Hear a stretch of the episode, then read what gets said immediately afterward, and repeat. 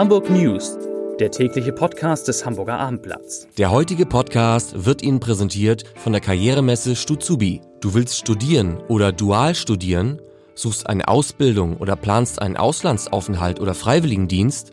Dann komm zur Karrieremesse Stuzubi am 16. November von 10 bis 16 Uhr in der Alsterdorfer Sporthalle. Infos gibt es unter stuzubi.de. Herzlich willkommen, mein Name ist Stefan Steinlein. Heute sind wieder vier wunderbare Kollegen zu Gast im Abendblatt Podcast Studio. In den Gesprächen mit ihnen geht es um Hapag-Lloyd und die Rolle von Milliardär und Investor Klaus-Michael Kühne, um einen Schlüsseldienst auf der Anklagebank, es geht um mutmaßlichen Wucher, um Trickbetrüger, vor denen die Polizei warnt und um den Aufsichtsratsvorsitzenden des HSV, Max Arnold Köttgen, den wir zum Interview getroffen haben. Doch zunächst, wie üblich, drei Nachrichten aus Hamburg. Die erste. Sie haben vor, morgen in die Innenstadt zu kommen. Lassen Sie es besser bleiben. Jedenfalls mit dem eigenen Auto. Hunderte von Bauern wollen wieder demonstrieren. Sie haben sich grob 4000 äh, Treckerfahrer angekündigt für eine Großdemo und für eine Kundgebung. Anlass des Ganzen ist ein Treffen der deutschen Umweltminister in Hamburg. Die Polizei rät dringend davon ab, äh, mit dem Auto in die Stadt zu kommen. Die zweite Meldung. In Altenwerder ist es zu einem tödlichen Unfall gekommen. Ein Pkw einer Mietwagenfirma stürzte in ein Regenrückhaltebecken. Rettungstaucher der Feuerwehr haben zwei Tote aus dem Wagen geborgen. Wie es dazu kommen konnte, wer die Unfallopfer waren, ob Klette vielleicht im Spiel war, das ist alles noch unklar. Die dritte Nachricht. Der Senat hat heute beschlossen, den Hamburger Kämpferinnen gegen das Vergessen und Menschenrechtlerinnen Esther Bejerano und Peggy Panas die Ehrendenkmünze in Gold zu verleihen. Das ist eine der höchsten Auszeichnungen überhaupt, die Hamburg vergeben kann. Die Ehrendenkmünze gibt es seit etwa 150 Jahren und in der ganzen Zeit ist sie gerade 38 Mal verliehen worden.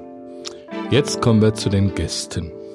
Beinahe schon ein Abonnement auf äh, Teilnahme an dieser Runde hat Martin Kopp, unser Hafenexperte, unser Wirtschaftsredakteur. Martin, heute geht es um Klaus-Michael Kühne und um Hapag-Lloyd. Kühne hat die Anteile an Hapag-Lloyd nochmal aufgestockt. Ähm, weiß man auf wie viel? Ja, wir wissen es zumindest, und zwar auf 29,2 Prozent. Das ist aus mehreren Gründen nicht uninteressant. Das erste ist, er hat sich quasi mehr oder weniger einen Bieterwettstreit geliefert. Er hat jetzt äh, äh, die, äh, den zweitgrößten oder den bisher größten Anteilseigner, die chilenische Reederei CSAV, überholt. Die haben 27,8 äh, Prozent. Er ist damit jetzt größter Anteilseigner. Einmal das so kurz einhaken, bei wie viel Prozent liegt die Stadt äh, oder das Land Hamburg? Dazu wäre ich noch gekommen. 13,9 Prozent okay. hält die Stadt. Ähm, sagen wir mal, ihr Einfluss ist so ein bisschen verwässert dadurch, dass die beiden anderen sich so einen Bieterwettstreit geliefert haben und kräftig aufgestockt haben. Was treibt denn, was treibt denn Kühne an, irgendwie jetzt nochmal ja, aufzustocken? Also Kühne sagt selber, das ist also reiner Patriotismus. Ihm ist wichtig, dass auch in Zukunft die deutsche und die Hamburger Flagge oben am Ballindamm am, an der Hauptzentrale von Habak-Lloyd weht. Und ähm, nebenbei könnte er durchaus ja noch irgendwie neben seinem äh, humanitären Interesse auch ein finanzielles haben. Was bedeutet es, wenn er diese 30 Prozent jetzt erreicht? Was hat, hätte er davon? Also, ab 30 Prozent ist man nach dem Wertpapiererwerbsgesetz dazu verpflichtet, ein Übernahmeangebot zu unterbreiten. Und äh, ich habe ihn dazu befragt und er sagt nein, also er ist mit diesen annähernd, annähernd 30 Prozent zufrieden und er plane also kein Übernahmeangebot. Aber mit den 30 Prozent und dem, was die Stadt Hamburg hält, ist, kann man sagen, ist das Unternehmen tatsächlich noch in Hamburger Hand.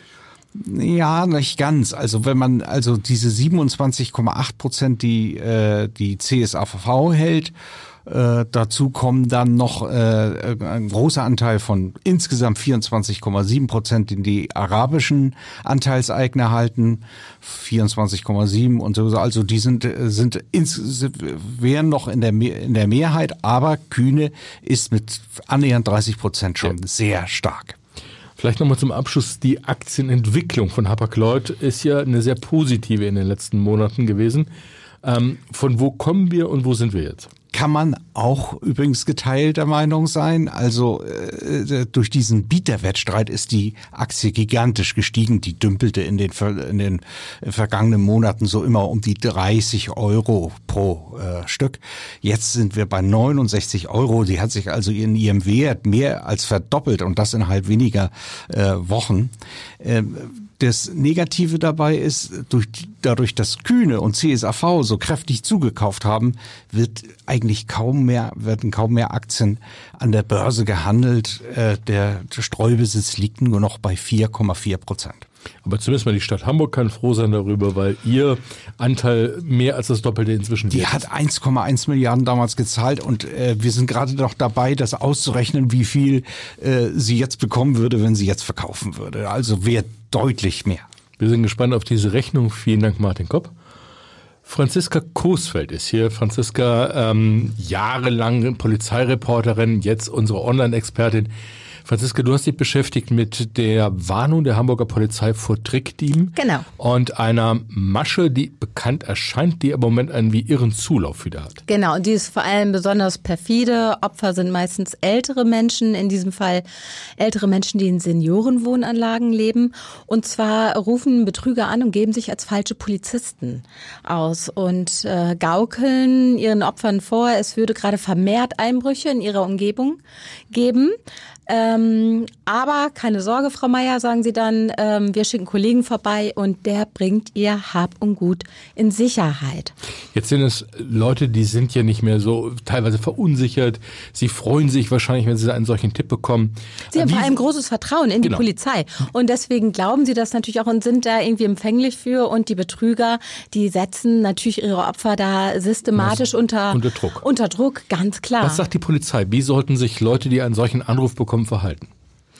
Also Sie sollten natürlich vor allem sehr skeptisch sein und auf Ihr Bauchgefühl hören. Also Polizisten werden natürlich niemals sagen, sagen Sie uns mal, was für Wertgegenstände Sie zu Hause haben, wo haben Sie das deponiert und wir schicken gleich mal einen Kollegen vorbei. Sowas würde natürlich nie passieren. Und ähm, die Betrüger gehen so vor, dass sie die Opfer natürlich unter Zeitdruck setzen. So in einer halben Stunde klingelt schon jemand, dass sie gar keine Zeit haben zum Nachdenken. Und auch da sollte man natürlich hellhörig werden und da immer die 110 bitte wählen und sich auch vielleicht anderen anvertrauen vertrauen und sagen, ich habe gerade einen merkwürdigen Anruf bekommen, so und so und so. Also gerade wenn man in einer Seniorenwohnanlage zu Hause ist, gibt es ja da Personal, das man auch noch informieren könnte. Selbstverständlich. Ja. Weil tatsächlich in den vergangenen Tagen hat es pro Tag alleine 40 bis 50 angezeigte Taten dieser Art gegeben. Das ist natürlich wahnsinnig viel. Hm. Und wir wissen auch, dass die Dunkelziffer auch da wiederum hoch ist, ohne sie beziffern zu können. Ähm, also unsere Warnung an die Hamburger Senioren, seien Sie aufmerksam, wenn sich ein mutmaßlicher Polizist, ein vergessener Enkel ähm, oder wer auch immer bei Ihnen meldet, informieren Sie die Polizei. Unbedingt. Wählen Sie die 110 und Ihnen wird geholfen. Vielen Dank, Franziska. Kai Schiller ist da, unser HSV-Guru. Äh, kaum jemand kennt den Verein und die Interna so gut wie du. Ähm, euch ist es dir und dem Kollegen Henrik Jakobs gelungen, ein Interview zu führen mit dem Aufsichtsratsvorsitzenden des HSV, Max Arnold Köttgen. Ähm, ist auch nicht alltäglich. Ähm, was sagt Köttgen uns, was auch für dich neu war? Ähm, es war auf jeden Fall ein sehr interessantes und auch ein durchaus angenehmes Interview. Das letzte Mal hatten wir ihn vom Dreivierteljahr. Da war die Stimmungslage ehrlicherweise ganz anders. Ähm, wir haben das Interview schon gestern geführt. Gestern war die Aufsichtsratssitzung gestern Abend und wir haben es unmittelbar davor geführt. Gestern war deswegen Aufsichtsratssitzung, weil ähm, die, äh, der letzte Geschäftsbericht jetzt vorliegt und der Aufsichtsrat hat gestern da nochmal das alles nachkontrolliert und der wird jetzt am Freitag veröffentlicht. Was er gesagt hat, was wir ehrlicherweise äh, auch schon vorher andeutungsweise wussten, ist, dass das Millionen Minus, das vorher schon feststand, dass es nicht im zweistelligen, sondern im hohen einstelligen Bereich ist, also knapp 10 Millionen. Ähm, das ist nicht toll. Das ist das neunte Mal in Folge, dass es ein Millionenminus beim HSV gibt. War aber klar, da der HSV halt in der zweiten Liga gespielt hat, nicht aufgestiegen ist, ähm, dass, es, dass es ein paar Millionen in Anführungsstrichen besser als gedacht ausfällt, liegt äh, zum Beispiel daran, dass der HSV im DFB-Pokal bis im Halbfinale war, da rund 5 Millionen. Was er in diesem Jahr nicht mehr schaffen wird. was er in diesem Jahr nicht mehr schaffen wird. Und kurioserweise, ähm, sie sparen immerhin über 3 Millionen Prämie für den nicht geschafften Aufstieg. Okay, wahrscheinlich können Sie auch noch ein paar Trainerabfindungen sparen, wenn da jetzt der ein oder andere jetzt nochmal in den Job vermittelt wird. Ähm, du sagtest eben neun Jahre in Folge Minus. Und äh, wenn du sagst, jetzt ist ein Erfolg, dass man jetzt so knapp unter 10 Millionen liegt, würde ich mal schätzen als Laie, da haben sich 100 Millionen Euro Minus angesammelt in neun Jahren. Kann man das so beziffern? Ich meine mich, das zu erinnern, dass es ungefähr 75 sind. Es ist definitiv wahnsinnig ja. viel. Ähm, die gute Nachricht auch hier ist, dass, das hat aber auch Bernd Hoffmann schon am Montag bei uns im Podcast gesagt, dass der Turnaround jetzt zumindest in Sichtweite kommt, nämlich nicht in der aktuellen Saison, sondern im Geschäftsjahr 2020, 2021. Wenn sie hoffentlich wieder in der Bundesliga spielen. Ja, er sagt, und das hat auch äh, Max Arnold Köttgen wiederholt, dass das dann Liga unabhängig sei, dass man Liga unabhängig dann eine schwarze Null mindestens erreichen würde, also wieder in die Gewinnzone zurückkommt weil man acht Verträge von Spielern, die sehr, sehr viel verdient haben, von diesen acht sind mittlerweile jetzt sechs runter von der Payroll. Das heißt, wir sprechen wie jemanden wie Pierre-Michel Lasogga genau, oder Louis Holtby. Genau, genau. Also die letzten beiden, die sozusagen übrig geblieben sind, sind Papadopoulos und also ganz sehen bei Papadopoulos, den hofft man ja noch im Winter mhm. abgeben zu können und der letzte wäre dann oder ist dann ähm, Bobby Wood. Der hat allerdings auch noch Vertrag bis 2021. Und hat auch noch nicht allzu oft in dieser Saison gespielt. Hat noch nicht so oft gespielt, noch gar nicht getroffen und mir fehlt auch so ein bisschen die Fantasie, dass sich das so schnell ändern wird. Ihr habt auch über den Fall, nenne ich ihn mal Bakary Yatta, gesprochen. Ähm, wie war die Position des Aufsichtsrats? Hat der sich aktiv eingebracht in die Diskussion? Ja, hat er. Ähm, auch da war ich überrascht, dass er das so offen erzählt hat. Ähm, der Aufsichtsrat hat unmittelbar, nachdem der Fall öffentlich geworden ist, haben sie sich äh, bei mehreren Anwälten äh, Rat geholt, versichert, dass äh, oder haben nachgefragt, wie man sich hier zu verhalten hat, weil der HSV war ja eigentlich von Anfang an sehr, sehr klar, insbesondere Jonas Bolt, der Sportvorstand und Dieter Hecken, der Trainer, die von Anfang an gesagt haben, no matter what, äh, Baccariata wird spielen und hat, äh, wir, wir stärken ihm den Rücken. Ähm, der Aufsichtsrat ist ein Kontrollgremium und muss natürlich äh, seiner Kontrollpflicht nachkommen und hat das auch getan. Und nachdem sie sich mit mehreren Anwälten ausgetauscht haben, sind sie zum Schluss gekommen, dass das äh, menschlich sowieso völlig in Ordnung ist und richtig, Baccariata den Rücken zu stärken, aber dass es da auch äh, rechtlich keine Bedenken gibt und haben das äh, dann auch nochmal dem Vorstand gesagt. Und Sie haben ja auch im Nachhinein damit recht behalten, ähm, die, die drei Vereine, die ihre Einsprüche gegen die Wertung von ihren Niederlagen gegen das HSV eingelegt haben, haben sie zurückgezogen.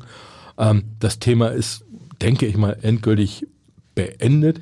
Aber das, das hat auch ein Gutes gehabt, es hat den Verein wirklich zusammengeschweißt. Das kann man auf jeden Fall so sagen. Das, und das würde ich auch genauso sagen. Ähm, das äh, wird vom HSV vielleicht jetzt keiner öffentlich sagen, weil das ist irgendwie komisch aus so einem äh, menschlichen Tragödie will ich jetzt nicht nennen, aber natürlich schwierigen Situation Kapital zu, zu, zu ziehen. Mhm. Aber am, Ende, am Endeffekt haben sie in dieser Phase, die so wirklich schwierig war, haben sie alle Spiele gewonnen und man hat das erste Mal seit ganz langer Zeit das Gefühl, dass so eine Wagenburg-Mentalität entstanden ist, dass der ganze Verein zusammenhält und auch erstmals seit langer Zeit wieder positive Schlagzeilen bundesweit schreibt. Also es ist schon auffällig gewesen, dass, äh, dass das Verhalten des HSV sehr, sehr, sehr positiv in ganz Deutschland ähm, angenommen worden ist. Ja, vielen Dank, Kai.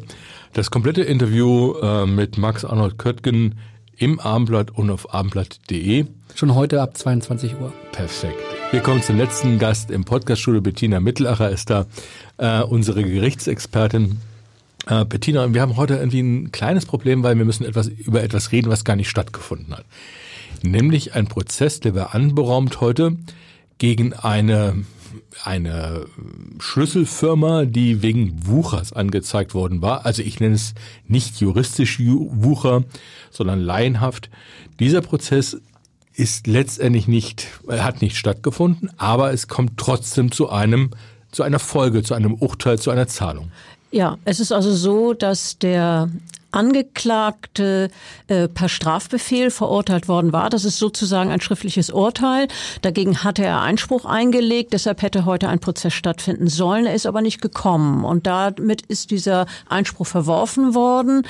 Die Sache ist zwar noch nicht rechtskräftig, aber es gibt jetzt eine Entscheidung, 1200 Euro Geldstrafe wegen Wuchers äh, auch nicht juristisch korrekt ausgedrückt. Man könnte es auch Abzocke nennen, auf jeden Fall äh, wegen zu hohen Preises, den er verlangt hat. 1200 Euro. Dagegen könnte er noch Berufung einlegen. Aber zunächst mal ist das ja schon mal eine Richtungsentscheidung, sagen wir mal. Du, du hast im Gerichtssaal ähm, einen Zeugen getroffen, ähm, das Opfer, würde ich jetzt immer sagen, laienhaft. Ähm, was hat dieser Mensch dir geschildert?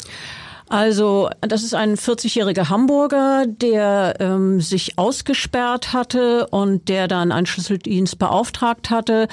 Er hat gesagt, äh, dann ist noch das Schlüssel, das äh, Schloss ausgetauscht worden und er ist so ein bisschen vage informiert worden, was es denn kosten soll. Und ähm, er sagt, er hätte dann ungefähr mit 200 Euro gerechnet. Tatsächlich waren es 644 Euro, die er da bezahlen sollte. Äh, in der Wohnung war seine ganz kleine Tochter, zwei Jahre alt, die hat geschrien und geweint. Er hatte es natürlich eilig, äh, die Sache das abzuschließen. Das heißt, der Mann war in einem emotionalen Ausnahmezustand. Der, der war total im Stress, hat dann etwas unterschrieben, was er sicherlich im Nachhinein äh, nicht hätte tun sollen und äh, fühlte sich dann aber wirklich so übervorteilt, dass er dann den Schlüsseldienst ange angezeigt hat. Hat er denn überhaupt gezahlt, diese mehr als 600 Euro gleich oder wie hat er sich auch da geweigert? Nee, er hat sie dann bezahlt bezahlt, weil er irgendwie das beenden wollte in der Situation. Und äh, die Staatsanwaltschaft hat das Ganze geprüft und hat gesagt, dieser spezielle Service, den er bekommen hat, hätte maximal, auch nach Feierabend, auch an einem Feiertag, 360 Euro kosten dürfen und nicht 644, wie sie verlangt haben. Und deshalb gab es jetzt diese Anklage beziehungsweise auch die Verurteilung. Das heißt, der, das Opfer, ähm, der Familienvater, hat diese Firma angezeigt, es kam zum Prozess. Ähm, hat er sein Geld denn jetzt zurückbekommen? Nein, das hat er noch nicht. Das müsste er dann auf dem Zivilweg einklagen. Aber sowas ist natürlich, man hat natürlich sehr viel bessere Karten, wenn es ein Strafurteil gibt. Ein solcher Fall kann ja sehr wohl eine Lehre sein. Also für alle die, die das lesen, für die alle, die das jetzt hören. Ähm, ich komme in eine Ausnahmesituation, ich habe mich ausgesperrt, irgendwie, äh, ich bin aufgeregt. Was kann ich tun, um nicht auch an eine solche Firma zu kommen? Also die Polizei hat da ganz klare Tipps. Ähm, zunächst mal rät sie natürlich, dass man beim Nachbarn oder bei einer Vertrauensperson vielleicht einen Schlüssel deponiert. Aber wenn es äh, das nicht funktioniert oder wenn man vor einem Fall steht, wo auch ein Ersatzschlüssel nicht helfen würde, rät die Polizei auf keinen Fall überstürzt handeln. Man soll vor allen Dingen einen ortsansässigen Schlüsseldienst beauftragen und immer einen Festpreis erfragen und auch vereinbaren. Und, also schon äh, am Telefon. Ich rufe da an. Ich habe meinen ortsansässigen Schlüsseldienst. Ich sage, ich habe, das ist die Situation und ich sage, lass mir gleich einen Preis nennen. Das wäre der, der Rat der Polizei. Zunächst auch, wenn man der Schlüsseldienst vor Ort ist, könnte man ja immer theoretisch noch sagen, dass das funktioniert nicht, das ist mir zu teuer. Auf jeden Fall diesen Festpreis beantragen und nichts blanko unterschreiben. Eine korrekte Rechnung mit allen Punkten verlangen und ähm, wenn einem tatsächlich irgendwie noch was merkwürdig vorkommt, wenn man sich ähm, übervorteilt fühlt, wenn man sich ungerecht behandelt fühlt, tatsächlich auch die Polizei anrufen, die würde dann kommen und die Personalien desjenigen feststellen äh, vom Schlüsseldienst und dann gegebenenfalls die Sache weiter verfolgen. Ich finde, das sind gute Empfehlungen, äh, die wir den Betroffenen mitgeben können. Herzlichen Dank, Bettina. Und das waren jetzt die vier Studiogäste. Und jetzt kommen wir, wie immer, zum Abschluss unseres Podcasts zum Leserbrief des Tages. Der kommt heute von Wolfgang Popp aus Bagdeheide und es geht um die Bebauung des kleinen Grasbrugs. Herr Popp schreibt, wie wäre es, wenn der gesamte Hafen an die Küste verlagert würde? So könnte eine Bebauung mit dringend nötigem Wohnraum für immer mehr Menschen geschaffen werden. Man hätte die Chance, etwas wirklich Großes und Nachhaltiges zu schaffen. Der ständige Druck, sich auf immer größere Schiffe einstellen zu müssen, entfällt. Auch die unsägliche, fortwährende Vertiefung der Elbe würde auf ein gesundes Maß reduziert.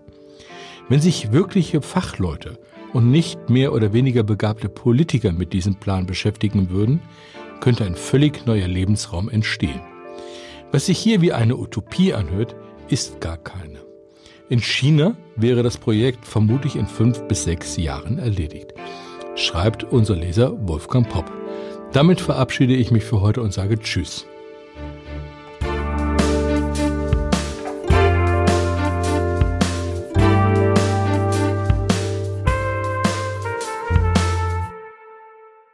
Weitere Podcasts vom Hamburger Abendblatt finden Sie auf abendblatt.de slash podcast.